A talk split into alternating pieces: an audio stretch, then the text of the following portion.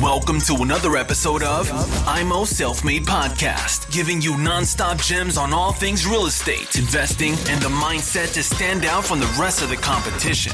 Real talk for the makers, no bullshit. Now, with your hosts, Chris and Daniel, in the IMO Self Made Podcast.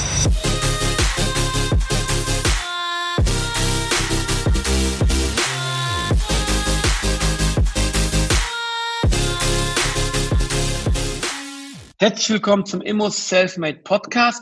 Ich bin heute wieder dabei, mit Christoph Diefenthal einige Folgen für euch abzudrehen beziehungsweise aufzunehmen und gewisse Elektrikerfragen, die aus der Community gekommen sind, direkt mal hier für euch zu klären. Herzlich willkommen, Christopher. Hallo Daniel und es ist Christoph.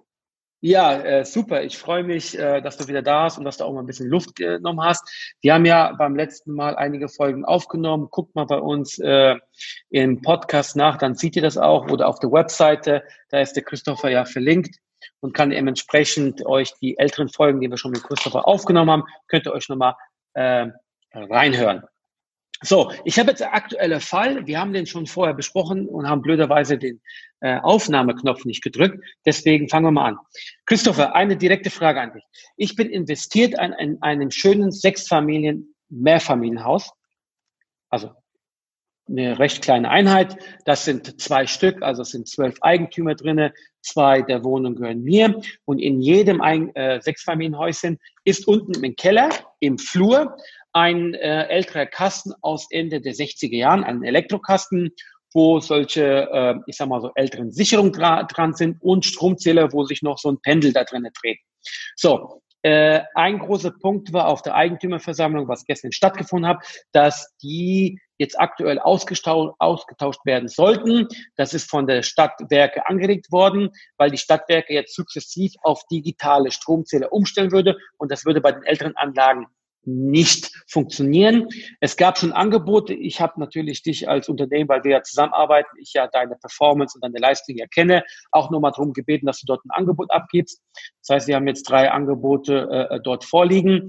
Wir haben jetzt die Eigentümergemeinschaft haben jetzt beschlossen, dass wir das ein bisschen schieben, dass wir es erstmal nicht ausführen, weil es funktioniert, alles in Ordnung, es gibt keine Probleme. So, du als Elektriker, war das die richtige äh, Entscheidung von der Eigentümergemeinschaft zu sagen, wir schieben das? Ähm, was kann passieren? Äh, wieso macht man das? Und wieso muss man da jetzt ähm, ja, tätig werden? Erklär uns den ganzen Sachverhalt mal, bitte. Okay, also wo fange ich an? Ähm, erstmal wäre natürlich die Frage für die Entscheidung, kann man das schieben oder nicht, die Ansicht, in welchem Zustand befindet sich die Anlage. Grundsätzlich rate ich ja jedem, und so ist es auch in der DGUV vorgeschrieben, ähm, die ortsfesten Elektroanlagen regelmäßig kontrollieren zu lassen. Heißt, jede ortsfeste Elektroanlage, Zählerschränke etc., vor allem in Mehrfamilienhäusern, ein sehr spannendes Thema, sollte spätestens alle vier Jahre einmal durch einen Elektriker kontrolliert werden. Es gibt dafür die Vorschriften der deutschen, deutschen gesetzlichen Unfallversicherung die nur für Betriebe greift. Also ihr als ähm, Investoren, seid da erstmal nicht zu verpflichtet. Aber ihr habt ja eine gewisse Verantwortung, eure Anlage in einem betriebssicheren Zustand zu halten. Heißt, im Zweifelsfall werdet ihr dann gefragt, gut, es gibt diese Regeln, die sind auf euch auch anwendbar. Also es steht jetzt nirgendwo drin, dass ihr danach nicht prüfen dürft. Warum habt ihr es nicht? Das ist aber wieder ein anderes Thema ähm, wäre halt die interessante Frage, wann fand das letzte Mal eine solche Prüfung statt und was wurde dabei festgestellt? Ähm, der Energieversorger hat grundsätzlich das Recht und sogar die Pflicht, eine Anlage, die nicht betriebssicher ist, die eine Gefahr für Personen oder für sein Netz darstellt, unverzüglich vom Netz zu trennen.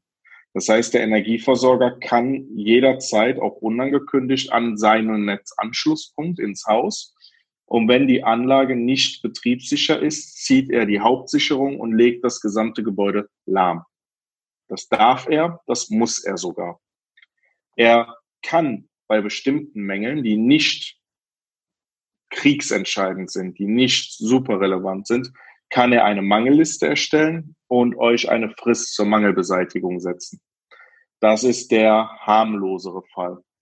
Also aus meiner persönlichen Sicht, aus der fachlichen Sicht als Elektriker, halte ich eine Entscheidung, so etwas zu schieben, bis dann etwas passiert ist, nicht für klug, weil man das Kind dann erst aus dem Brunnen zieht, wenn es schon in den Brunnen gefallen ist. Diese Fristen sind auch nicht drei, sechs, neun, zwölf Monate lang, sondern da steht dann drin, ihr habt eine Frist von fünf Tagen, zehn Tage, 14 Tage.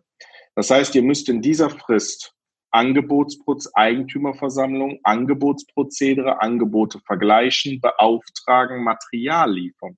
Das mit dem Material liefern ist auch immer so eine Sache. Ich habe jetzt zum Beispiel heute einen Zählerschrank geliefert bekommen ähm, in einer etwas in einem etwas größeren Format. Auf den Zählerschrank habe ich drei Wochen gewartet, nur bis er bei mir war.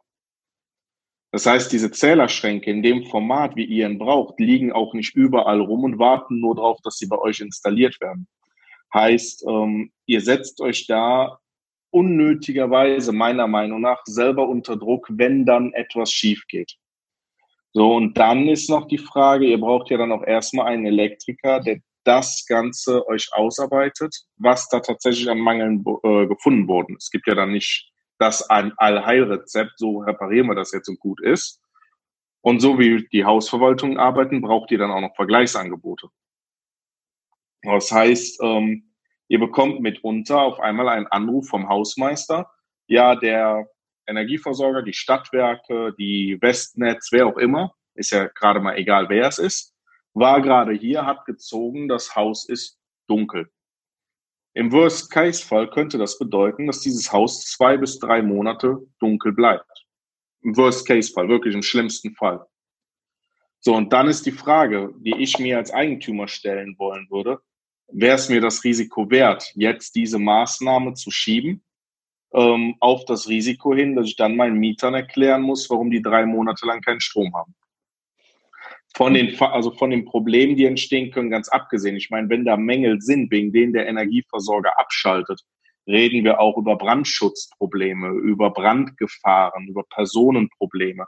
Ist dann die Frage, also der, das, der gute Fall wäre, dass der Energieversorger abschaltet, bevor etwas brennt.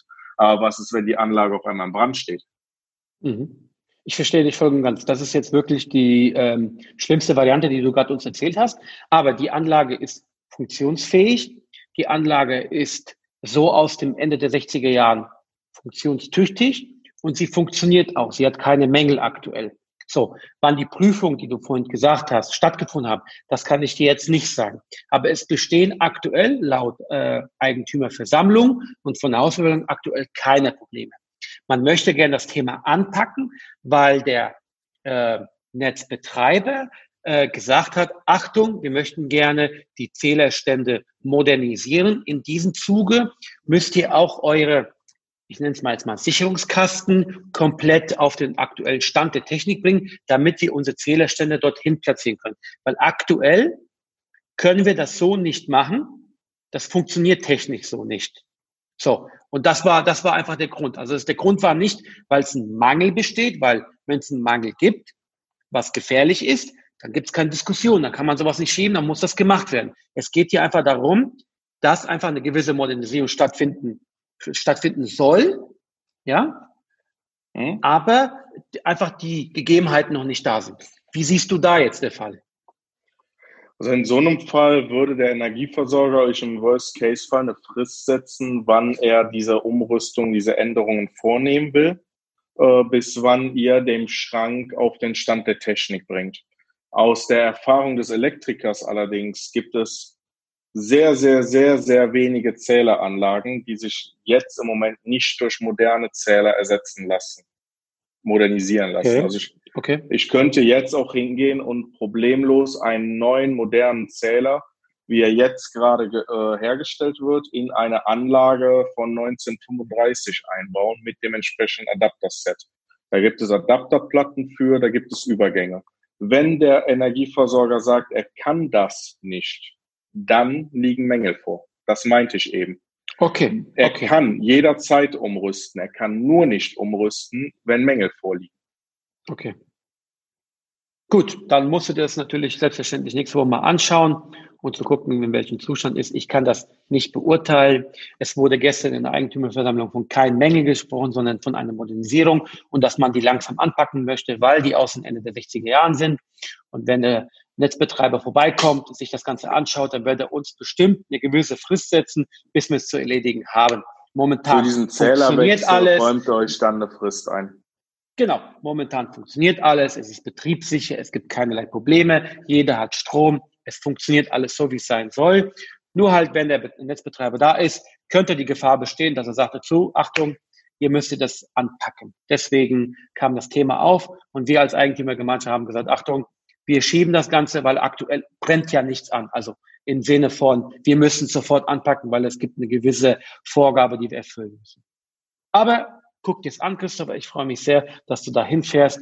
Ähm, die Anlagen oder der, der, die ganze Gegend sind ähnlich aufgebaut. Von daher, wenn du die ein, zwei Anlagen anschaust, ich weiß nicht, wie viel du die anschaust, dann du direkt auch beurteilen können. Und wir telefonieren danach, damit ich dann genau Bescheid weiß und dass ich natürlich auch lernen kann, was da genau vor sich geht, auf was ich zu achten habe bei der nächsten Besichtigung. Weil solche Anlagen äh, wurden ja sehr wahrscheinlich deutschlandweit öfters mal verbaut. Dann kann ich sowas direkt auch beurteilen kann, beurteilen. Und ich kann das dementsprechend dem Makler auch gleich sagen dazu, hier müssen wir mal 5.000 bis 6.000 Euro abziehen vom Preis. Genau. Du hattest eben noch, als du noch nicht auf Rekord, äh, Record gedrückt hast, noch ein ganz interessantes ja. Thema angesprochen. Ja, bitte. das war das Thema ähm, Brandschutz beziehungsweise Einhausung im Treppenhaus.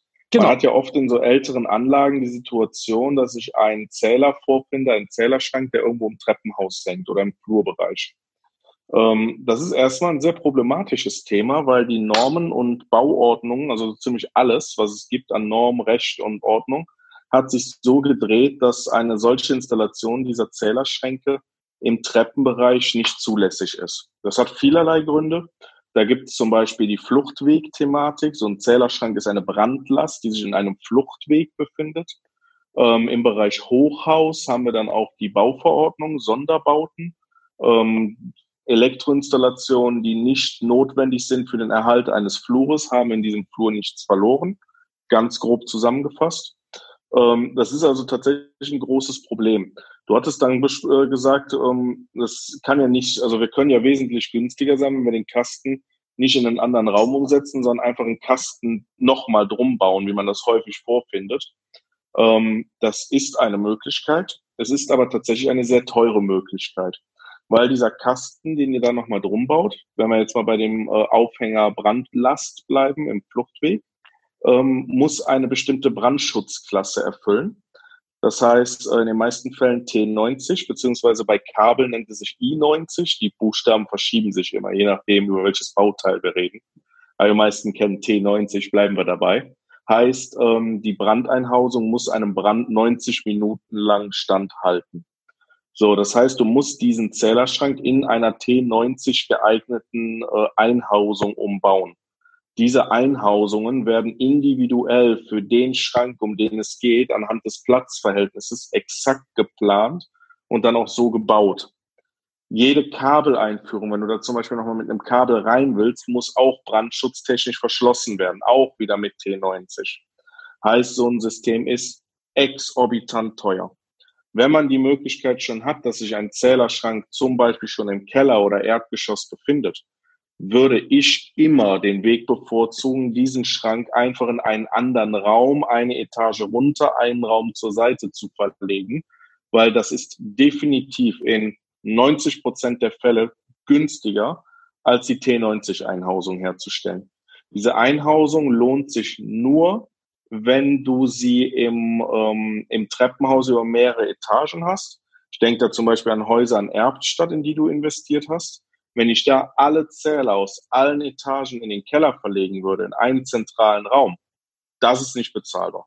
Da ist die Einhausung die günstigere Wahl. Aber habt ihr jetzt zum Beispiel schon die Situation, dass ihr im Kellertreppenhaus eine, äh, einen Kasten habt und ihr wollt den nur verlegen? Der muss nur auf die andere Seite einer Wand. Da kann die Einhausung beim Preis nicht mithalten. Was man aber immer beachten muss, ist, dass diese Regelungen situationsabhängig sind. Wie zum Beispiel so ein kleines sieben, äh, Sechs-Parteien-Haus wird kein Sonderbau sein. Das heißt, wir haben keine Prüfung durch einen Sachverständigen. Heißt, ähm, die Entscheidung, ob dieser Zählerschrank im Treppenhaus Flur sein darf oder ob er verlegt werden muss, darf der Energieversorger abwägen. Der Energieversorger darf euch die Sondergenehmigung geben. Ja, ihr dürft diesen Kasten trotzdem an dieser Stelle im Treppenhaus lassen. Deswegen muss man da immer mit dem Energieversorger ins Gespräch gehen. In Sonderbauten sieht die Sache noch ein bisschen anders aus. Da muss ein Sachverständiger diese Maßnahme noch abnehmen. Genau, diese Maßnahmen haben wir in einem Hochhäuschen schon gemacht. Da wurde das komplett eingehaust, genauso wie du es gerade erklärt hast. War, eine, war kein großer Kostenpunkt, also echt, da habe ich mich echt gewundert. Über mehrere Etagen äh, wurde sauber, äh, sauber rundherum gebaut mit dieser Doppelbeplankung T90, was du gesagt hast. Da gibt es ja gewisse Vorgaben und saubere Sache, gar kein Problem. Sieht sehr, sehr gut aus. War auch nicht so teuer. Also hätte ich mir teurer vorgestellt. Ja, ist in einem Bau, wo ich auch investiert bin, auch äh, so abgearbeitet worden. Sieht sehr, sehr gut aus. Ja, in diesen kleinen Sechsfamilienhäusern könnte ich mir vorstellen, dass man das ganz normal einen Schalt, äh, Schaltschrank unten im, im Flur las, lässt, ohne da in der Umhausung umzubauen. Aber da wirst da du ja Woche für mich auch. Schon mit der, genau, ich war da auch schon mit der Hausverwaltung im Gespräch, habe das denen auch schon genau so erklärt und mhm. habe denen halt ganz klar gesagt, man muss da mit dem Energieversorger reden. Das ist der Energieversorger ist unser Partner, unser Ansprechpartner, mhm. auch als Elektriker und wir müssen einfach mit dem ins Gespräch gehen und ganz klar fragen, beziehungsweise ihn von Anfang an in das Projekt mit involvieren und ihm von Anfang an sagen, wir haben das und das vor. Lieber Energieversorger, wie siehst du das? Es ist sein Netz. Mhm. Perfekt, super. Vielen Dank für die kompetente Beratung. Guckt es nächste Woche an und sagt mir Bescheid, äh, welche Richtung äh, wir da gehen könnten oder was, was, was die bevorzugte Wahl ist, weil äh, in der Gegend habe ich nur ein paar mehr Wohnungen, von daher das Thema wird mich ähm, jetzt die nächste Zeit etwas äh, begleiten in verschiedenen WEGs. Christoph, vielen herzlichen Dank und bis demnächst. Thanks for tuning into IMO Self Made Podcast. Make sure to subscribe so you don't miss any future episodes. Leave a five star review and share this podcast to anyone that needs that kick of real estate motivation they need.